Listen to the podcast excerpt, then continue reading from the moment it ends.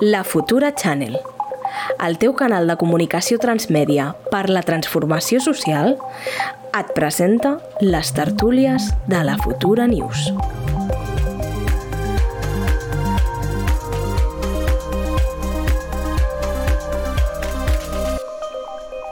Hola, bon dia. Em sents, Carla? Sí, jo, us, us va superbé, eh? Bon dia a tothom. Eh, Max i Dani, que ve que estiu allà al plató, a veure si jo algun dia també vinc, que tinc ganes. Eh, avui tenim tres temes, la veritat és que molt candents i crec que, a més, perquè us conec una mica tant al Dani com al Max, us agradaran molt, així que he començat per el primer, que, que crec que, bueno, crec que és una alerta que hem de començar a assimilar i començar a treballar, que és el tema de tot l'impacte al medi ambient que estem provocant les persones humanes i com la ONU va fer un estudi, ha llançat un estudi on deia que mai s'havia vist un impacte medioambiental o una destrossa a l'ecosistema tan greu com el que estem vivint ara ni fa 10.000 anys, és a dir, és el primer cop que es veu un gran impacte després de 10.000 anys i que aquest impacte afectaria mm, més o menys a unes 3.000 milions de persones. Com afectaria aquest impacte? Doncs, per exemple, escassejant l'aigua, trencant l'ecosistema, destruint-lo, eh, extingint espècies o, per exemple, que tot el que sigui algunes costes marítimes quedin eh, sobrepassades per exactament l'aigua, així com els pols s'estan eh, cada cop difonent més. Llavors, bueno, no sé què en penseu, perquè davant d'això també estem tenint eh, reaccionaris com pot ser el Bolsonaro o el Donald Trump, que a més de negar una evidència científica, que a més eh, literalment ens destrueix la vida, eh, potencien precisament aquesta destrossa i aquest canvi. No sé què en penseu, què fem a davant d'això? O sigui, a mi, d'aquest informe que han, que han tret, no, d'aquesta darrera com actualització d'aquest informe del grup d'experts, hi ha, hi ha com dues idees que, que, que crec que, bueno, que val la pena com, com comentar-les. No? En primer lloc, és que fins ara hi havia aquesta, aquesta sensació de ens acostem a un escenari on, no? Vull dir, sempre com una idea de que això estava en un futur. I crec que aquesta és la primera vegada que posen sobre el paper de ja estem visquent les conseqüències d'això, no? Vull dir, ja estan desapareixent espècies, ja estan produint-se fenòmens climàtics de Llavors, aquesta idea de ja estem en aquesta fase no és una cosa que vindrà més endavant, crec que és com molt important a nivell de relat, eh, i, que val, i que val la pena com posar-ho sobre la taula. I després també la, la segona idea és que crec que és molt interessant el que diu l'informe, que no totes les espècies no, que habiten la Terra tenen la capacitat d'adaptació de l'ésser humà i hem de pensar més enllà de, de nosaltres mateixos i de com ens afectarà nosaltres mateixos com a éssers humans. No? De, de, llavors parlava de, no, de tot aquest seguit d'espècies que té dificultat de migrar o que s'estan extingint. No? Llavors, a mi m'ha cridat l'atenció aquestes dues coses. No? El, el, ja estem visquent els efectes, no és una cosa que vindrà demà, i no tothom es pot adaptar a, als canvis climàtics com, com s'adapta l'ésser humà. I aquesta visió també, no solament com a espècie, sinó com a, no? de tot el planeta, no? tenir, tenir en compte a, a, a tots els habitants de la Terra. Doncs sí, uh, i, i jo afegiria també el, el tema de que, de les reivindicacions climàtiques que, que hi han hagut dur, durant molt de temps i, i que van ser eh, sempre bueno, abans de la pandèmia, eh, amb la reivindicació de, de no hi ha un planeta B. No hi ha un planeta B, però és que tampoc hi ha espècies B, és a dir, quan una espècie s'extingeix ja mai més eh, torna, torna a aparèixer. No? I, i, I aquest és el cas, i l'informe eh, és bastant regulador en aquest sentit, Uh, perquè hi ha moltes espècies que ja s'han extingit i hi ha altres que estan en camí de, de, de l'extinció. Cosa que és, és bastant preocupant en, en el sentit que els governs haurien de posar diguem, eh, recursos i, i haurien de plantejar que l'emergència climàtica ja està aquí, és a dir, que no és una cosa evitable, sinó que eh, hem de plantar cara diguem, en polítiques públiques eh, per revertir diguem, tot el que no ha fet bé l'ésser humà, la, la, la societat, eh, la població, en, en, en matèria de, de, de canvi climàtic. No? El canvi climàtic és, és irreversible i si no apliquem eh, polítiques ho serà encara més i, i l'auge de l'extrema dreta tampoc ajuda diguem, a, a consolidar eh, les idees diguem, de l'ecologisme eh, com a factor diguem, eh, de defensa, no? de, primer de, del medi, del planeta i sobretot de la vida, perquè al final, quan parlem de, de medi ambient, que és el, diguem, la, i la crisi climàtica és eh, el factor que més ens afectarà a les nostres vides als propers anys, al final estem parlant de vida i estem parlant de la vida de les persones. Jo crec que això ha de ser determinant. Sí, a més crec que és el que comentàveu, no? que abans potser sí que hi havia una concepció d'és una cosa que potser ens afecta en un futur i que bueno, l'anem deixant i l'anem passant, passant, passant fins que ara o sigui, ho tenim actualment i és com diu el Dani, ja hi ha espècies que s'han extingit i que no tornaran malauradament mai i realment tenim una responsabilitat cap a això directa i indirectament i després, clar, tot i això, no? a mi una cosa que sí que certament em preocupa és com es fica tanta responsabilitat individual a les persones de, de peu de carrer, que sí que és evident que hem de contribuir amb el nostre granet de sorra, però crec que eh, els governs haurien de fer potser més hincapié, no? com es diu en castellà, cap a les grans superfícies, cap a les grans empreses, cap a totes aquestes multinacionals que contaminen una barbaritat. Llavors, no sé com ho veieu, si realment nosaltres perquè eh, redistribuïm bé la brossa ja s'ha acabat eh, el programa del canvi climàtic o realment les grans empreses, les multinacionals i el govern hauria de fer més coses ja a nivell mundial.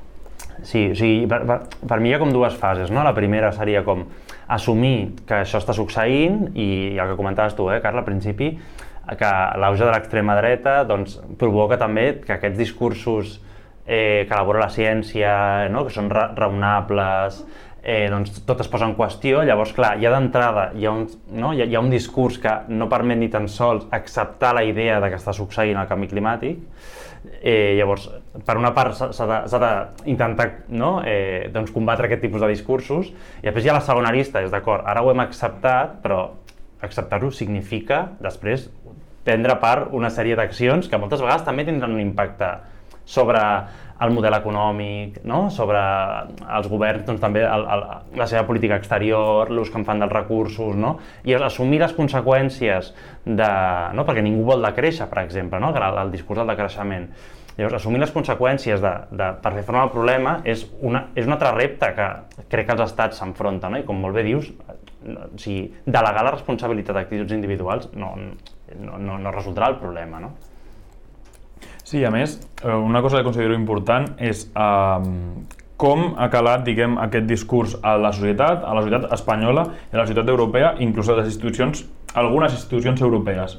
Però a Espanya, després, quan es va posar diguem, el, el tema de debat, el tema de la carn, eh, plantejat sempre des d'un punt de vista, eh, primer, com he dit abans, eh, i em repetiré perquè jo sóc molt defensor de, del tema de la salut de les persones i, de, i del manteniment de la vida al planeta, eh, que és el tema de la carn, primer per un consum nociu Uh, cap a les persones, és a dir, perquè el consum que tenim de cara a Espanya és sobredesmesurat per la necessitat que té el, el cos d'aquesta proteïna, que de fet està, està demostrat que, que no és totalment necessària i que hi ha substitutius, Uh, I per l'impacte que té de cara al, al medi ambient, no? que és, és, és terrible. Ho hem parlat molt i s'ha parlat en moltíssimes tertúlies, no? però el, el problema diguem, del consum de la carn és excessiu. També va haver una polèmica amb el tema del sucre, en el mateix sentit, aquí potser més centrat en, en el tema de la, de, de la gent i després doncs, bueno, hem vist eh, altres polèmiques eh, també del, del mateix ministre com el, amb el tema de les macrogranges. No? Potser tampoc en parlarem, però bueno, sí que està bé treure el tema perquè dic, no en parlarem perquè ja hem parlat molt, però, però bueno, sí que és important no? centrar com grans consensos que ja existeixen en la societat es posen en dubte només per interessos polítics, que al final és, és de lo que estem parlant. En canvi, la ONU eh, i, i la salut i els nostres metges i metgesses van en, en la línia eh, contrària, no? que és la, la línia de, de defensar eh, la salut de la, de la gent, a defensar la vida i de defensar unes ciutats molt més habitables, no? que, que jo crec que és, és imprescindible per poder avançar com a societat. Sí, totalment, m'ho has tret de la boca perquè jo precisament anava a dir que una de les coses que ficava l'informe era tot el tema de les macrogranges, de com havíem de canviar el tema de la ramaderia, cosa que aquí s'ha demonitzat, però és que ho està dient la ONU, no? Vull dir, crec que també ens hauríem de fer una introspecció com a país de per què no, perquè anem en contra del món quan realment inclús la ONU ens està dient que potser el que està dient el ministre de Consum no és tan boig i potser té una mica de raó. Dit això, anem a també amb un tema molt polèmic, que és bueno, la guerra de Rússia i Ucrània, no? i tot, eh, bueno, la, la guerra que s'està desenvolupant i l'armament, inclús militars, la OTAN, tal. Bueno, doncs Xina va presentar ahir les seves credencials per fer de mediador, per fer un paper més d'arbitratge, intentant bueno, doncs posar al centre el que ha de ser el diàleg, la cooperació internacional i sobretot el que és el dret internacional, però solucionant-ho sempre des d'una via de diàleg i no pas eh, de forma militar. De fet, eh, ell explicava, no, eh, el president deia precisament que el que no podia ser el que estava fent la OTAN, que era fer blocs militars cada cop més forts, perquè ell considerava que una guerra, i crec, jo ho subscriveixo bastant, una guerra no soluciona amb més armes, sinó precisament amb més diàleg, i que el que està fent Espanya, precisament d'enviar eh, armes directament a Ucrània sense ni tan sols intentar fer un paper ni més mediador ni més conciliador, sinó reenfortint el bloc de la OTAN, que és molt militaritzat, doncs no era la solució. No sé què en penseu i quin hauria de ser el paper precisament d'Espanya, que al ser el nostre estat, què en penseu de que estiguem enviant armament per fer, no sé, no sé si potenciar més un conflicte bèl·lic o intentar donar una solució? A mi, jo crec que del, del, o sigui, el, el paper que està tenint la Xina, no? o que, o que es, es, espera que s'espera que tingui la Xina, a mi em sembla com interessant que estem, hem, crec que estem acostumats no? en, un, en, un, en el segle XX, eh? quan hi ha hagut els conflictes bèl·lics, no? que sempre siguin les potències occidentals qui portin el pes tant, no? tant del conflicte com de la seva resolució i s'espera no? de les potències occidentals en principi que sempre liderin aquests processos, però el món de, o sigui, en el món avui, igual que va passar en el, en el seu moment en el Covid, eh, la, la darrera pandèmia, el món també mira la Xina, no? que també crec que ha d'assumir que té aquest pes i aquest paper de gran potència i que l'ha de fer servir també pels interessos globals, no només pels seus propis interessos. Jo crec que amb ells encara, o sigui, que a la Xina encara li costa agafar aquest paper de no només mirar pel seu interès com a país, sinó actuar com a, com a potència, no? Eh, que no sé si és bo o és dolent, eh? Vull dir, podem discutir-ho, igual que fa Estats Units o, o intenta fer la Unió Europea amb, amb, amb dificultats, no? d'actuar una mica de, de policia del món o de, o de jutge del món. No, no, no estic dient que la Xina ho hagi de fer, però sí, sí que se li demana, se li està demanant aquest paper, no? I, i fins a cert punt pot, pot tenir sentit, perquè al final és un país que, que té bones relacions amb Rússia, esperar que els Estats Units jugui aquest paper no, vull dir, per part del govern d'Ucraïna, eh, que és qui crec que, que és qui li demana eh, que jugui aquest paper de mediador, crec que no té sentit que li demani als Estats Units perquè no té relacions amb, amb Rússia en aquest moment i perquè encara estarà en aquesta lògica no, de, de postguerra freda una mica absurda, però sí que crec que la Xina pot tenir el seu rol, no? I també crec que escenificar aquest distanciament amb Putin, que també crec que és una mica el que està buscant Ucraïna i el que també la Xina ha començat a marcar de eh, bueno, no, no, no, faig una, no faig una oposició frontal, no? com, com fa la Unió Europea o com fa, o com fa els Estats Units, però sí que no? s'ha de respectar la sobirania d'Ucraïna, vull dir, sí que va llançant missatges que crec que a Putin l'aïllen internacionalment, no? i que sí que d'alguna manera ja està jugant algun paper de manera soft. Sí, de fet, un, un tema que jo considero també molt, molt important, com comentava el Max, és el tema de, de, de quins països fan de jutge uh, al món en aquesta guerra jo crec que primer de tot el que hem d'assenyalar, és a dir, més enllà de, de les tensions polítiques de com s'ha contribuït a cada país, és que qui està fent de, de jutge és Rússia, no? Uh, és a dir, Rússia perquè Rússia ha decidit uh, unilateralment que uh, a Ucrània s'estan cometent una sèrie de, de diguem, d'actuacions X i que Rússia ha d'actuar. O sigui que viola el, el dret internacional uh, i també bueno, mm, les relacions uh, diguem d'Ucrània amb Rússia i inclús amb, amb la resta de, de, de països d'Europa, de, que no de la Unió que això seria un altre tema per obrir. Centram el tema de paper mediador de Xina. Jo crec que és molt important. O sigui, crec que la decisió de Xina és una molt bona notícia per, per l'escenari internacional, pel sistema polític eh, i per, per Ucrània. Crec que, crec que ho és, perquè Rússia sempre ha tingut com a gran aliat a la Xina i la Xina no farà suport a, a Rússia en, en aquesta guerra i, i és una molt bona notícia bàsicament perquè Xina, és, com bé comentàveu els dos, és una potència mundial uh, i encara que potser a vegades no, no sigui conscient de, de que ho és, és molt important perquè les relacions històriques ja entre la Unió Soviètica i, i Xina ja eren bones però que tampoc han deixat de ser amb el canvi de sistema polític de, de, de Rússia no? I, i, i aquest avenç cap a, cap a un nou sistema.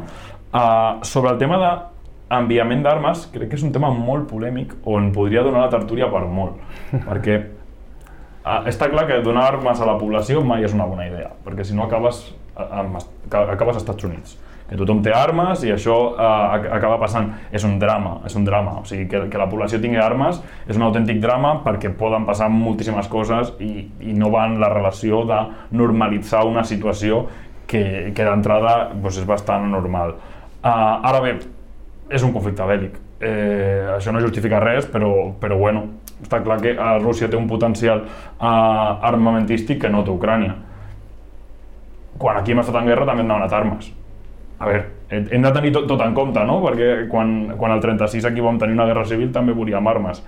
Ens, ens haguessin donat, agradat que ens, que ens les donessin o no, perquè hi havia una, una potència, els nazis eh, sí que recolzaven eh, el bàndol sublevat. Bueno, ells van tenir recolzament militar. Jo crec que, en, que ara mateix no, no és moment de parlar sobre si armes bé o armes malament, crec que és un debat, és, un, és una falsa dicotomia.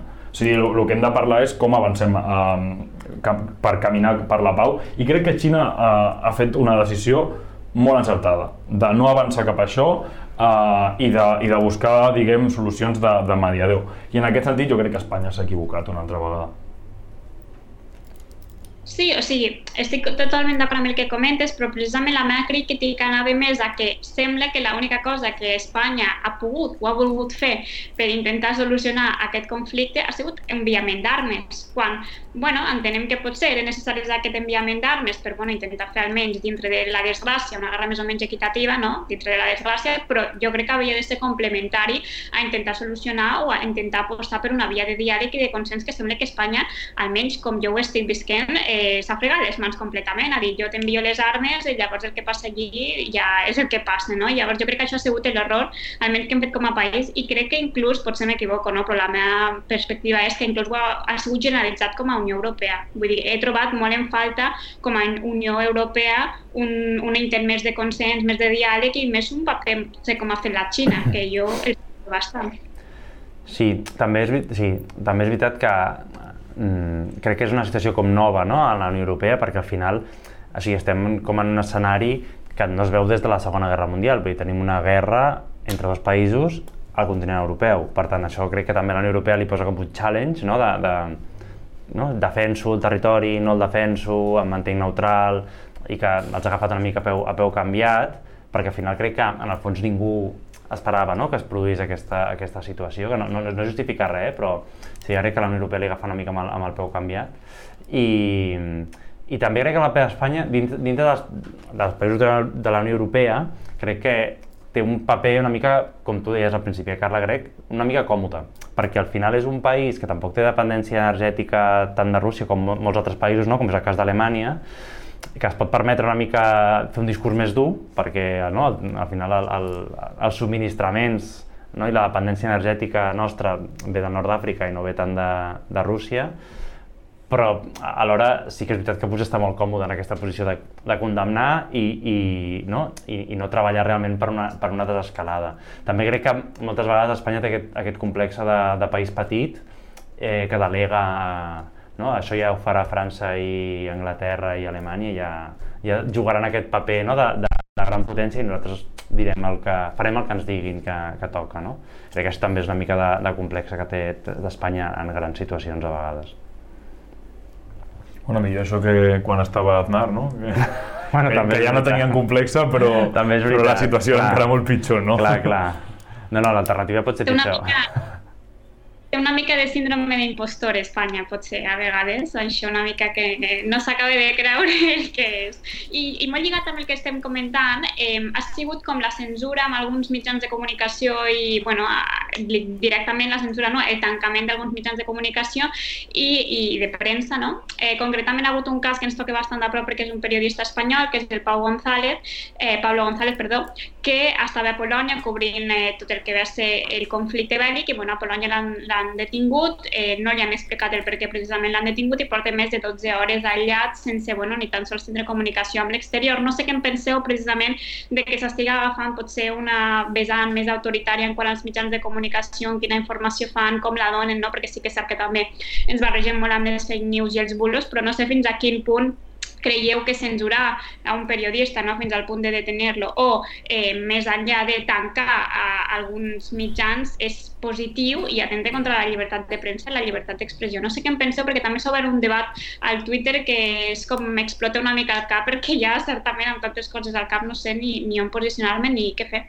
Sí, Carla, si em permets, hi, ha, hi havia una persona en el, en el xat no, que comentava que el tema de les armes, del tema anterior, eh, només per, per una puntualització, no, que comentava que en el cas de Líbia també vam fer un enviament massiu d'armes no? com, com ha estat, igual no? la mateixa resposta de l'estat espanyol va ser la mateixa i que després aquestes armes també no acaben sent usades només en el context per al qual són enviades, sinó que després doncs, no? aquí comentava un, una persona que després acaben sent usades per altres conflictes a, a la zona i que aquí també hi havia el risc això, no? de que tu per fer treballar la indústria armamentística envies les armes i després et desentens del seu ús i té tota la raó del món, vull dir que una altra, una altra de les no? de, de les respostes que, que genera l'enviament massiu d'armes que fa generar diners a la indústria armamentística, que això també ho podíem comentar un altre dia, no? com s'està lucrant la indústria armamentística amb aquest conflicte, eh, és que després tu fas l'enviament i et desentens, no? i que allò genera un altre, no? un, altre, un altre impacte més enllà a vegades de, del que tu creus que en tindrà, que, si, si és que realment pots preveure l'impacte que tindrà que distribueixis armes. Eh? Vull dir que té, la, la persona que ha fet el comentari té tota la raó. I perdona, eh, Carla, que ara torno al, torno al tema que, que, que has dit tu de la llibertat de premsa. Eh... De tota de la raó, sort que ho de el xat perquè jo no el tinc, però té tota la raó. Doncs eh, no, el que comentaves del, del periodista, jo crec que en, en aquest cas es barregen com... O sigui, s'ha barrejat el, el conflicte amb Ucraïna, que aquesta persona estava fent una feina també a Polònia, que tampoc es destaca present per ser un país que estigui respectant la llibertat de premsa, i que i el doble context no, de, de treballar a Polònia, informar des de Polònia, que ja és un, un lloc molt difícil per exercir la llibertat de premsa, amb conflicte armat no? I, i i totes les situacions que es donen en un conflicte armat, crec que d'alguna manera mm, s'ha trobat amb un, amb, un, amb un doble context que, bueno, que òbviament és totalment una, una situació molt denunciable, però que a més a més mm, no hem d'oblidar també mm, el problema que hi ha a Polònia, que no, no és un tema només que hi hagi un conflicte a Ucraïna que també, sinó que Polònia té un, no? ha decidit acabar amb la llibertat de premsa i hi ha una persecució dels periodistes que consideren crítics que jo crec que segurament que estan aprofitant a, eh, no? aquesta situació doncs, per, per, eh, no? per, per enviar un missatge i per censurar aquesta persona no? i aquest mitjà i la feina que pugui estar fent. De fet, jo crec que no som prou conscients a vegades dels privilegis que tenim uh, per viure en un estat com el nostre. És a dir, el critiquem i l'hem de criticar per millorar-ho, però de tots els països que hem parlat, jo no em canviaria eh, hem parlat de Xina, que, que molt bé el que està fent a, amb, amb el tema Ucrània, però a nivell de drets humans zero, eh, o molt poco, i cada vegada menys, el tema de Rússia igual, i ara se'ns presenta el tema de Polònia. bueno, ja hem parlat molt també de, de Polònia, hem parlat d'Hongria i hem parlat també del seu paper dins de la Unió, i és un tema complicat, és un tema complicat sobretot eh, per respecte als valors més democràtics, que és el respecte a les minories. Si no hi ha respecte a les minories, no hi ha no hi ha democràcia. I a Polònia, bueno, ja estem veient no? el tema de com s'han tractat periodistes, però també com s'han tractat diferents manifestacions o, o diferents censures, sobretot de temàtiques més LGTBI, feministes, uh, i en canvi doncs, el que predomina més és la, els germans de Vox, no? de, allà, perquè crec que a més formen part del mateix grup parlamentari, si no recordo malament, Uh, bueno, mm, és destacable, és destacable i és una vergonya que es continuï censurant periodistes i en aquest cas un periodista que no sabem encara, mm, perquè bueno, si, si l'han ficat a presó com a mínim que pugui contactar per, per poder saber com està, perquè què, a veure, què han fet amb aquesta persona, vull dir, mm. s'estan violant diguem tots els, uh, els drets d'aquesta persona que a més és un ciutadà espanyol, és a dir, més problemàtiques a nivell de relacions internacionals, no? Vull dir que estamos servidos en, en, en aquestes setmanes i, i la veritat és que no per, per bones notícies. Sí, totalment el que apuntes, però també és cert que jo estic veient aquí com una corrent, potser a nivell espanyol, sobretot per el Twitter, de gent que equipare no, a, a aquesta, a aquesta censura com a, bueno, i aquí tenim la sexa, i aquí tenim no sé què. Vull dir, no sé fins a quin punt cal, precisament, en un moment tan delicat en el que estem parlant d'un conflicte bèl·lic, d'una realment vulneració de drets humans, com per demanar aquestes exigències al nostre país, perquè crec que inclús a vegades no sempre tot val, no sempre és el moment per fer aquestes reivindicacions, que no dic que no s'hagin de fer, que potser podria podríem estar d'acord, però fer comparacions. No? L'altre dia, eh, no sé si era la CUP o no sé quin partit independentista estava equiparant el conflicte de Rússia-Ucrània aquí amb el d'independentisme i el procés. Vull dir, no sé fins a quin punt a vegades se'ns va molt de les mans i comencem a banalitzar amb coses que realment són molt greus i que potser ens hauríem de relaxar perquè la polarització que estem fent, inclús la banalització quan estan havent eh, persones assassinades, un conflicte bèl·lic, una onada de refugiats, no sé, eh, què se'ns hi passa pel cap amb aquesta gent, de veritat? No, no, i està, vull dir, no, una, una de les coses que, de les primeres coses no, que, que crec que van cridar l'atenció a, a l'hora de narrar un conflicte bèl·lic, o sigui, tots sabem que els conflictes bèl·lics exacerben les violacions de, de, de drets, no? i a més en zones de frontera, no? Vull dir, aquest periodista més en concret treballava en una zona de frontera, doncs les zones de frontera que són zones de pas, eh, doncs és on es produeixen les, les violacions no? de, de, de drets més, més evidents. No? Eh, I o sigui, per una banda això, no? de la, la, com s'exacerba la violació de drets en, en, en un conflicte. Eh, I això doncs, ho estem veient amb, aquest, amb aquesta persona detinguda, incomunicada, no? en una situació normal, a, a Polònia no haguessin detingut una persona, l'haguessin mantingut incomunicada i l'estat espanyol no hagués fet res. uh, I després també el que deies tu, Carla, de com s'expliquen els conflictes armats avui en dia i com els explica la premsa al nostre país. Vull dir, no? Eh, hem vist imatges de, de canals de, de, de difusió de videojocs, de difusió de bombardejos d'altres moments de no? altres països i altres moments històrics. Vull dir, com juguem amb, amb les imatges, amb l'espectacle eh, i com deixem, no, a vegades, portar-nos per un relat que, que, no, bueno, que no és... Eh, que no és el relat que, que ha de fer l'ofici del periodista, no? I, i com els mitjans de comunicació estan buscant el clickbait moltes vegades i, no? I, i, i donar aquesta sensació d'imatge i de show constant i, i com el periodisme també s'ha de, en moments tan delicats, no? que ha de tornar una mica allò que és el periodisme i a les seves essències i no el que estem veient a les televisions, sobretot a les televisions privades del nostre país a, a aquests dies, no? que és una mica lamentable. Sí, sobretot per la manera de, de donar la informació, no? de, de, de, de compartir-la, perquè moltes vegades, vull dir, la informació pot ser veraç, pot ser honesta, jo també ho dic com estudiant, de, bueno, que he estudiat periodisme, uh, en, en aquest sentit de, de, de, de com centres la notícia com la baixes i quines són les imatges que ensenyes i quines les que no ensenyes. Sobretot en les que ensenyes, perquè al final són les que, no? les que les que tens la imatge i llavors, doncs, amb, amb, si ensenyes d'una manera i ho expliques l'altra, estem veient com eh, diferents mitjans es dediquen sobretot a, a verificar quines són les notícies eh, que són reals i quines les que, les que no ho són. Eh, I això al final és preocupant pel periodisme, que hi hagi mitjans que es dediquin només a fer de verificadors?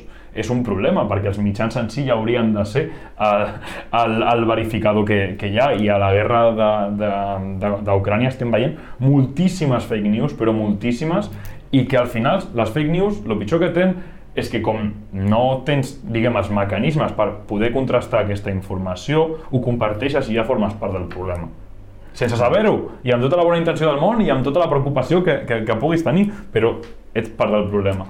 Uh, i, I per això ens hem de mirar molt bé què compartim i, i, i com ens comportem a xarxes, jo crec que és, és essencial. Sobre el tema de les comparacions, jo sí que aquí vull entrar perquè és un tema que és bastant apassionant i sobre quines són les, les comparacions que s'han fet. Vam veure no només a la CUP, sinó un diputat de Junts fer certes comparacions a l'hemicicle, és a dir, a, a l'hemicicle de, de, de la sobirania de, de Catalunya, a, del Parlament, jo crec que el processisme i l'independentisme en concret tenen un problema en, en creure's al malic del món en tots els conflictes, no? perquè el món ens mira i perquè ens creiem que som més importants que ningú i que podem fer la, les comparacions que, que, que, que vulguem fer, però jo, però jo crec que hi ha un problema en, en com concebim la democràcia i com concebim eh, el tema de, eh, bueno, de, de l'alternativa, diguem, a una sortida política al conflicte Catalunya-Espanya, que és un conflicte que existeix, eh, que, que ha anat, diguem, en alts i baixos i que ara mateix pues, està en, per part dels independentistes, jo crec,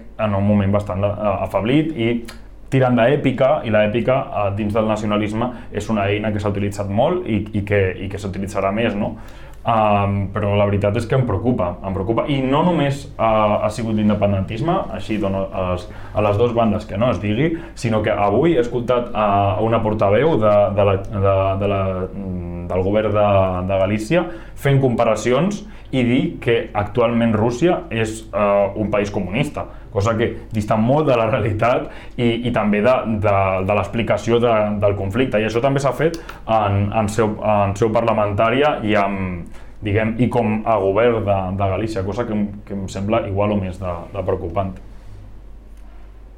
Doncs amb aquesta reflexió, que crec que més compartim tots, per això és important el que fem aquí a la Futura Channel una mica també, eh, doncs tacarim aquí la tertúlia, que cadascú reflexioni no, sobre el paper de les xarxes, de la verificació de la informació i com podem contribuir a tindre un país més democratitzat, que també ens fa falta. I fins aquí acabem. Doncs moltíssimes gràcies, Max i Dani, per estar. Ens veiem la setmana que ve el dilluns en castellà i el dimecres en català un altre cop. Bona tarda. Moltes gràcies.